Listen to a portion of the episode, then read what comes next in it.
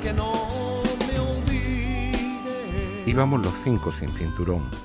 Olía a Ducado, a Sky, a gasolina, al nenuco con el que nos seguía rociando mi madre como si fuéramos insectos. También olía a perro. No solo estaba el Flicky, un setter irlandés que le regalaron a mi padre en la Chrysler de Villaverde Alto. Cada vez que mi madre era destinada a un pueblo nuevo como maestra y hacíamos la mudanza, tampoco se olvidaba de los dos canarios. Allí iba una familia de ocho en 1975, otra vez rumbo a lo desconocido.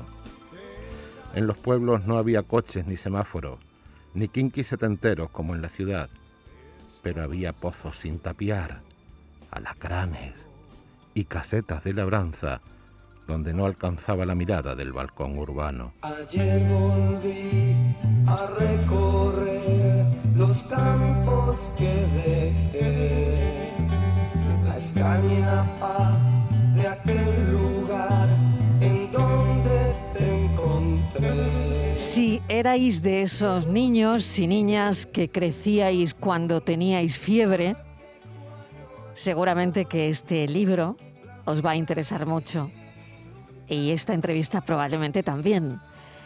Los Ingratos es una novela de Pedro Simón que está llena de elementos para el recuerdo y la nostalgia. Un Sinca 1200, un Renault 4, el 850, el 850, el dos caballos. Las vacaciones cuando íbamos al pueblo. Las cintas TDK, que las había de 60 y de 90. El fútbol en la radio, en la tele, el 123, el hombre y la tierra el paquete de educados, la colonia Nenuco, el pan con chocolate que nos daban para merendar, los recortables, una, una fábula, además que nos leían a muchos, la cigarra y la hormiga, y las funciones del circo mundial, entre otras muchas cosas. Esta es una de esas entrevistas que traemos al programa porque sí, el libro no está ahora mismo ya en el radar de novedades porque se publicó el año pasado, pero hay libros que aunque no sean novedades da igual, nos da exactamente igual en este programa por la calidad, por cómo llegan, por cómo te sientes cuando te los lees, ¿no? Y es que Los Ingratos fue premio primavera de novela y es una novela que te recomienda alguien que te quiere, que a su vez le ha recomendado un buen amigo o algo así, y esa es la cadena. Es un libro que regalas a alguien que quieres. Así funciona. Yo creo que Los Ingratos funciona así. Pedro Simón es periodista, trabaja en el diario El Mundo y estamos deseando charlar con él. Pedro, bienvenido, ¿qué tal? Hola, ¿qué tal? Un placer. Bueno, Los Ingratos habla de un niño, David, hijo de la maestra del pueblo, en esa Castilla que ya empezaba a vaciarse hace 50 años, pero donde se reconocían los paisajes y las figuras. Y David tiene una cuidadora, analfabeta y sorda, emérita. A mí me llama mucho la atención ahora mismo el nombre, la M, a quien enseña a leer y a escribir. Ella había perdido a su hijo y encuentra a otro en el niño de la de la maestra en, en David. Eh, a M le ponía todo como Dios manda y no sé si Pedro Simón se lo sigue poniendo a las cosas o no se lo ha puesto nunca. Bueno, yo lo, lo, que quería contar con el libro es una historia eh, que nos atañe a muchos, ¿no? Mm. Mucha gente eh, que nacimos en los 70, esta cosa de los baby boomers que se llama, ¿no? Que es una palabra mm. un poco rosa, pero no se nos ocurre otro modo sí. de definirlo. Sí. Y que yo creo que estamos muy anclados al medio rural y a la memoria. Y me explico. Eh, yo creo que la mayoría de la gente que nos está escuchando, si no ha nacido en un pueblo, es hija o hijo de alguien que ha nacido en un pueblo o como o lo más lejos un nieto o nieta de alguien que ha nacido en un pueblo, ¿no? Mm. Y, y, y, yo quería, bueno, regresar a ese trastero, a ese trastero donde, donde uno tiene guardadas muchas cosas. Yo creo que somos las cosas que no tiramos, por cierto, somos esos apuntes de Coe que no tiramos, aquel mm. mapa de Ámsterdam que no tiramos, todas esas cosas, ¿no? Y eso tiene que ver con la infancia. Y en ese trastero mío había, eh, había, había esto, ¿no? Este paisaje rural y este paisaje iniciático. Y ahí me di cuenta eh, de que había unas mujeres muy poderosas de las que se hablaba muy poco, que para mí ah, son lo mejor de la marca España, que son mm. Esas mujeres octogenarias eh, que no o, octogenarias ahora o nonagenarias pero que en su época bueno no pudieron estudiar que mandaban a los hijos fuera que empezaban a cuidar a otros niños del pueblo muchas de ellas no y, bueno, pues yo viendo la peli de Patria, de, de perdón, la peli Roma de Cuarón, hmm. pues en la que se hmm. cuenta la, historia, sí, de una cuidadora indígena, hmm. ¿verdad? En la familia, la burguesía mexicana. Me di cuenta de que nosotros habíamos hablado poco de esas cuidadoras, ¿no? Eh, y, yo quería hablar de esas rurales, cuidadoras, semianalfabetas, eh, con, que daban que hablar en el pueblo, o bien porque era la sorda, o bien porque era lo que fuese. Eh, que bueno, que me parece que tienen, tienen que ver con, con, con, lo más potente y con lo mejor que se ha generado este país en, en el último medio siglo, ¿no? Claro, la mujer eh, que en ese momento, la mujer rural, mientras otras mujeres eh, despegaban porque ellas podían cuidar a sus hijos, ¿no? Em, esas mujeres rurales que hacían ese trabajo, por decirlo de alguna manera, trabajo entre comillas, ¿no? Con un amor increíble, ¿no? Eh, claro, de ahí, de ahí sale todo, ¿no? Claro, si lo, piensas, tenían un punto renacentista estas mujeres porque hacían absolutamente todo. Lo mismo cavaban, que desollaban un conejo, que te peinaban, que te daban una colleja, mm. que te que, que, quitaban hebras de azafrán, que cogían una azada, pero, pero sobre todo también sabían que con los libros pasaban cosas. Eh, que con, con, la, con, la, educación pasaban cosas. Y a lo mejor para ella ya era tarde, pero mm, se sentían satisfechas y ponían a, salvo a sus hijos, ¿no? a, los que venían detrás de ellas. Y a lo mejor ellas no querían subirse a 60.200 que iba a la ciudad, hmm. pero sí que querían que su hijo o su hija se subiera en ese coche y se fuera, porque sabía hmm. o intuía o, había escuchado que las oportunidades estaban allí. Y, eso me parece una generosidad, eh, de una generosidad alucinante. Yo yo creo que mm, mm, hay que distinguir entre las personas inteligentes y las personas sabias. Todos conocemos a gente inteligente, que es mm. aquella que utiliza muy bien los medios para conseguir un fin, y luego está es la gente sabia, que, que es la que elige muy bien eh, los fines directamente. Y esta gente, eh, esta gente era sabia, la bondad, la generosidad, la cultura del esfuerzo, bueno, pues todo esto, ¿no? Con lo que con lo que crecimos y que sospecho nosotros no estamos eh, inculcando también a, las generaciones posteriores. Esas mujeres sabias ¿no? que se quedaron en el pueblo y que, eh, que no sé si mm, con esto de la, de la pandemia, con, con, el confinamiento, Pedro, en muchos casos eh, tal vez hayamos reparado en, en ellas ¿no? y nos hayamos dado cuenta que no les hemos dado las gracias suficientemente. ¿no? Pues mira, el, el, libro, claro, se titula Los Ingratos porque cuenta la historia ¿no? de, un, de un niño eh, que es hijo de una maestra, como tú decías, al que hay una señora sorda, también alfabeta del pueblo, que de repente aparece en su vida eh, porque empieza a cuidarlo. ¿no? Entonces, ese niño va creciendo, se va a la ciudad y luego regresa, regresa y anda buscando a esta mujer, ¿no? Para tratar de darle las gracias, ¿no? Las gracias por, todo lo que esta mujer, a la que hace a lo mejor 40 años que no ve, hizo por, por él, ¿no? Y yo escribí esta historia eh, porque bueno, es una historia que nos concierne a muchos por lo que he ido, he ido viendo en este año eh, en, que, lleva el libro a la calle. Y, el libro lo escribí un poquito antes de la pandemia, vino la pandemia, dejé reposar el libro, volví a releer las páginas y me di cuenta de que algún, de algún modo el, libro estaba hablando de lo que estaba sucediendo. Porque había un montón de gente con 80, con 90 años, 75, que se estaba muriendo, casi casi todas esas personas sin escuchar la palabra gracias, casi todas vinculadas al medio rural, y, casi todas hicieron un recorrido parecido, ¿no? Esto de, que los hijos estudiaran, que los hijos se fueran, que los hijos crecieran. Y, bueno, yo quería contar esa historia, ¿no? Porque es verdad que siempre hablamos de las mujeres, esto creo que hay una frase parecida en el libro, siempre hablamos de las mujeres urbanas que rompen moldes, pero casi nunca, ¿verdad? Hablamos de, esas rurales que se, que se quedaron allí a, recoger los pedazos, ¿no? Eso es, eso es, ¿no? Que se quedaron allí para que otras pudieran, de hecho, ¿no? Eh, tener una carrera, mm, bueno, salir del pueblo, ¿no? Mm. De alguna forma, ¿no?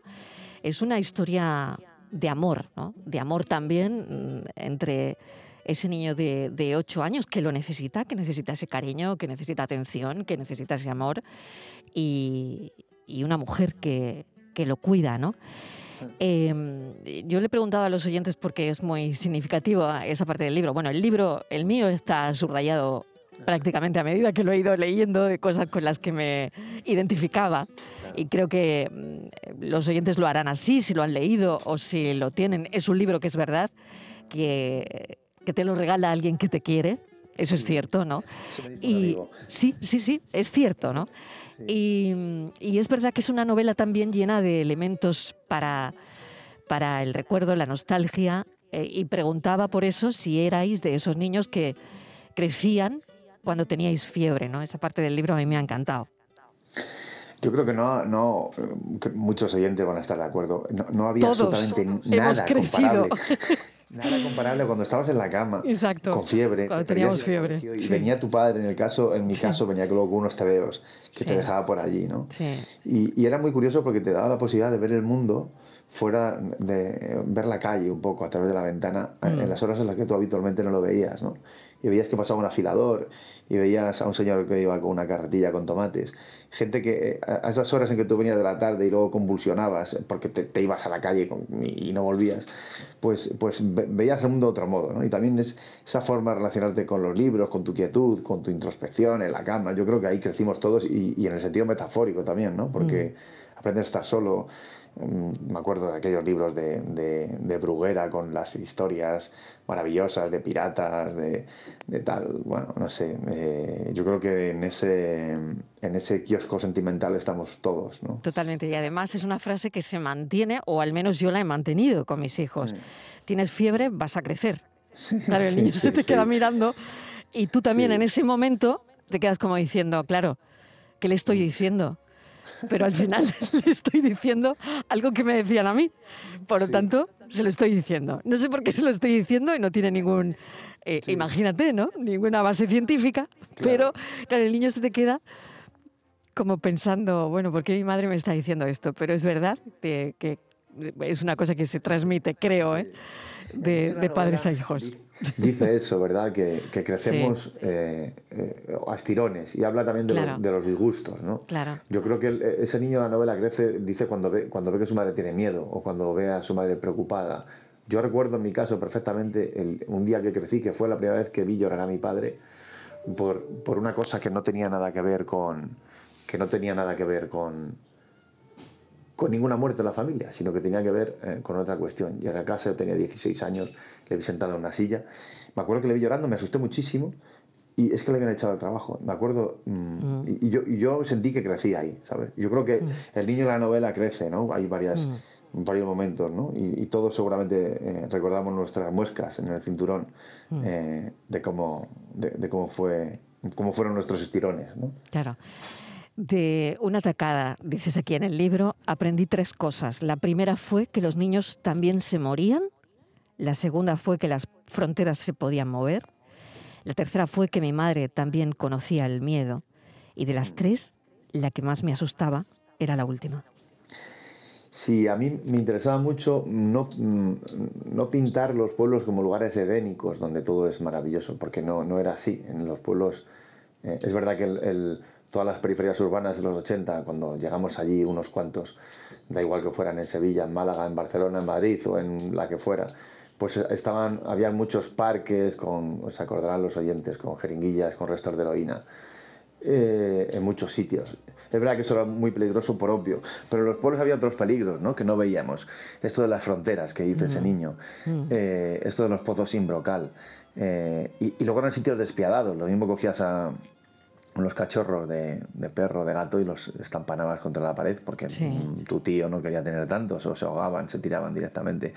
la persona con discapacidad era el subnormal o el mongólico o el tonto del pueblo. O sea, no, no mm. afortunadamente esto ya eh, se ha ido modulando y no es así, pero, pero digo que, era un sitio para, para, crecer con el jersey picándote a la, a la altura del cuello. ¿no? Mm. Esta otra imagen que todos hemos vivido. Era un sitio áspero, era un sitio para crecer duro. Luego tenía toda, todo, lo iniciático y, lo selvático de que estabas por ahí haciendo el mono todo el día. Pero, pero ahí fuera, mm, bueno, también había un campo de minas. Seguramente más obvio mm. eh, que el actual y, por lo tanto menos peligroso. pero, pero bueno, también había sus peligros. Me parece mucho más peligro, más peligroso ser ser joven hoy en día, tener 15 años, 10, 8, 14, ¿no? Porque está ahí mm. todo el tema de la autoimagen, los móviles, sí, sí, la velocidad, el ruido, ¿no? Claro, claro. Sí, bueno, hay otro, otro párrafo que quiero leer. Tuvieron que pasar varias semanas para que en mi cabeza aquella señora pasara a ser la señora emérita y otras tantas para que la señora emérita pasara a ser M a secas. Y ello era porque yo estaba bastante enfadado con mamá Pensaba que había cambiado a mi padre por una vieja de 50, como si aquella señora hubiese venido a sustituir a papá para siempre, y por eso mamá la hubiera cogido parecida a él, alta, con las manos duras y el pelo corto, para tratar de engañarme. Y quería hablar de dos cosas. Fíjate, aquí dices, eh, pensaba que mi madre había cambiado a mi padre por una vieja de 50. Hoy, hoy, eh, fíjate, a partir de qué edad nos consideran viejos de verdad. Ha salido un estudio y dicen que hoy nos consideran mayores cuando nos acercamos a la línea fronteriza de los 75. Sí. Fíjate cómo ha cambiado. Sí, yo recuerdo, no sé si lo recordarás tú. Bueno, yo tengo 50 años, por cierto, soy ya ese señor mayor sí, del, que, del, que, habla el niño. Claro. Pero yo, yo claro, yo, mm, eh, claro, yo, yo recuerdo, para mí alguien con 50 años ya era mayor. Ya exacto, era, exacto. como muy mayor, muy mayor. Entonces, eh, sí, sí, sí, sin ninguna duda, ¿no? la mirada del niño lo, lo, lo, pone todo patas arriba, ¿no? Y de tal modo que, no, sé si os pasará a vosotros, pero mm, tú ves a, tu profesor, antiguo profesor de, de la secundaria de COU, el que ya le veías mayor en aquella Mayor, época, muy mayor. Y te parece que está igual que entonces. Totalmente, totalmente, es verdad, ¿no? Pero fíjate, ¿no? Tenemos esa edad donde eh, igual los niños... Eh, nos ven muy mayores como nosotros veíamos. No sé si ha cambiado ese prisma. Si los niños no verán, nos verán ahora a nosotros con 50 años como veíamos nosotros a la gente con 50 años que era muy mayor. Y en cambio el estudio de hoy, eh, en, cuestión, pues dice que mayor eres con 75 empiezas a ser mayor con, con 75 años, ¿no? Hay un momento, yo soy periodista, hay un momento en tu vida en que te, te, sorprendes a ti mismo escribiendo mm. eh, un joven de 40 años sí, exacto, o, un, joven de 39 años y alguien al lado te dice, ¿Por, ¿perdona? exacto. Entonces, claro, esto no lo tenemos que hacer mirar, ¿no? Sí. Solo apuntaré que los premios de poesía joven son para menores de 35. Eso es, bueno, eso, queda, eso queda ya. Y otra cosa que quería preguntarte, un poco al hilo de este, este párrafo que acabo de, de leer, no se trata de destripar el libro, pero simplemente es para que vean, ¿no? Em, la maravilla que hay en, sus páginas. Em, quería hablarte también sobre lo, que nos engañaban a los niños antes, ¿no? Antes no se sentaban a, contarnos que papá y mamá se habían separado, por ejemplo, o tantas y tantas cosas que hoy, eh, cuando eso ocurre, lo explicamos todo, sentamos a los críos, tratamos de, de hacerlo, bueno, pues como se debe hacer, ¿no?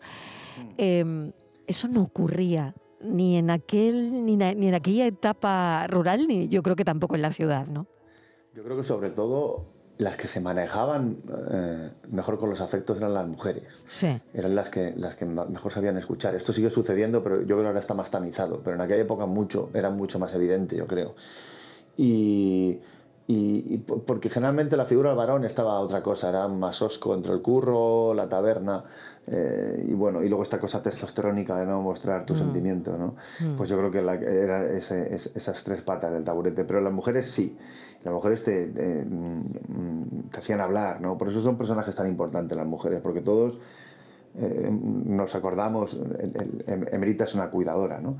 Pero, pero todos tenemos una emérita en nuestra vida. Cuando no es una vecina, es una abuela, eh, por supuesto una madre, eh, es una tía, es alguien que, eh, que nos mm, que funcionó como un desfibrilador, o sea, que, que, mm. llega a tu vida y te dice, eh, a ver, aquí mm, están pasando cosas y, tienes que tirar, tienes que saltar, mm. tienes que volar, ¿no? Esa gente, hay un momento en la novela que el, niño dice, eh, que madres no hay más que dos, ¿no?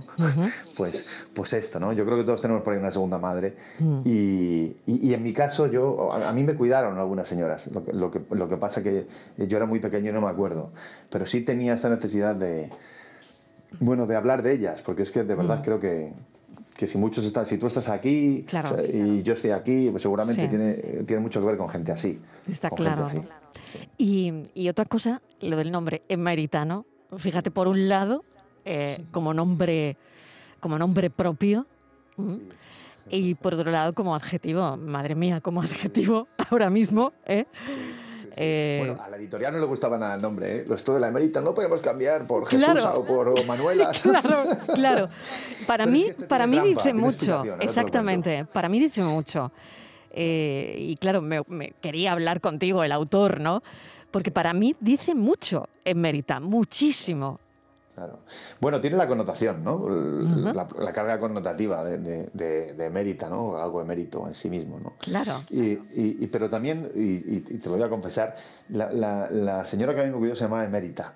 Esta que no, esta que de la que no tengo ningún recuerdo, ¿sabes? Se llamaba Emérita. Entonces, eh, eh, este es mi homenaje, ¿sabes? Claro. No, no, siempre digo que no habría cosa que más me gustara que los hijos de esta mujer, pues ya tuvo, tuvo, tuvo creo, varios hijos les, hubiese llegado el libro por algún sitio y, se hubiesen puesto en contacto conmigo. Eh, esta mujer a mí me cuidó pues, en, el pueblo de la Mancha, Ciudad Real, Toledo, por ahí, por, entre Villafranca de los Caballeros. Y no has sabido nada de ella. No he sabido nada de ella, no. El libro va por la decimoprimera edición, está funcionando muy bien, etcétera, etcétera, pero no, no, no me ha llegado nadie. Es como si hubiese lanzado una botella con un mensaje dentro y no me, viniera, no me viniera nada de vuelta. Madre mía, fíjate si... Sería maravilloso que alguna vez... Sería pues maravilloso. sí. pues mira le pasó esto, falleció en tal época, eh, así llevó su vida, así la, terminó, etcétera. Si se acordaba de ti o no se acordaba de ti, no lo sé, ¿sabes? Claro, Tengo mucha curiosidad. Claro que sí, bueno, pues quién sabe, ¿no? Eh, se, queda como abierto, ¿no? Eh, es un final del libro como abierto, ¿no? ahora que lo cuentas, esperando si, si alguien reacciona, si algún hijo de Mérita reacciona, ¿no? Bueno, fíjate, voy a conectar esta historia tuya, estamos acabando la entrevista, eh, con, otro día que trajimos al programa una historia preciosa, también la de un niño que buscó a su cuidadora. La historia se viralizó. Y yo, yo no paré de acordarme de los ingratos. ¿eh? Mientras hacía la entrevista me acordaba de Mérita. ¿no? Contamos la historia de Juanito Johnson. Ana Jiménez era su cuidadora, la encontró y le dio las gracias 45 años después porque parte de su identidad se la debía a ella. Escucha. Para mí era un milagro de Dios que yo me encontré con él después de tantos años. Era un sueño para mí. No pensé ese punto que él vendría a buscarme. Corazón él estaba, él es un pequeño misionero para mi vida. Así lo he repetido tenía seis meses. Yo sentí, no lo reconocí, porque pasa años. Pero en mi corazón lo tenía él porque un amor tan, no sé cómo de niño yo manejar, porque era una etapa que yo estaba triste de haberle perdido a, mis hijos. Entonces, él llegó como un regalo de Dios. Ella pierde a sus hijos. Te recuerdo, Ana Jiménez. Eh, la encontró Juanito Johnson, estuvo en el programa contando, bueno, cómo había sido ese reencuentro, porque él es sueco, vive en Fuengirola, pero eh, ella estaba en Bolivia. Y, fíjate, imagínate, Pedro, el encuentro. Yo se lo conté además, le dije, lee Los Ingratos, porque... Ah, bueno. Sí, sí, porque me parecía que, la historia que conectaban, ¿no? Entre sí. Sí, sí, me imagino eso. Eh, en, Los Ingratos hay mucha gente que, dice que le recuerda al final de Cinema Paradiso también. No sé si, lo compartes. Pero... Bueno, y a Delibes, ¿eh? Sí, bueno, pues Por favor, claro que sí. Qué, honor, ¿no? Por todo, todo, para mí que Delibes es un registro referencial. Mm. y es verdad lo que decías al principio, esto de, un amigo mío que es Javier Gómez Santander, que es el guionista de La Casa de Papel, me dijo una cosa muy bonita del libro, que es la que tú has dicho al principio. me dijo, voy a regalar mucho, voy a regalar mucho este libro como una forma de decirle a determinada gente te quiero. Y, creo que hay mucha verdad en eso. Mm. Pedro Simón, mil gracias por este ratito de radio y yo voy a seguir regalándolo mucho, mucho este libro, Los Ingratos. Gracias, un beso enorme. Gracias a vosotros, un beso, muchas gracias.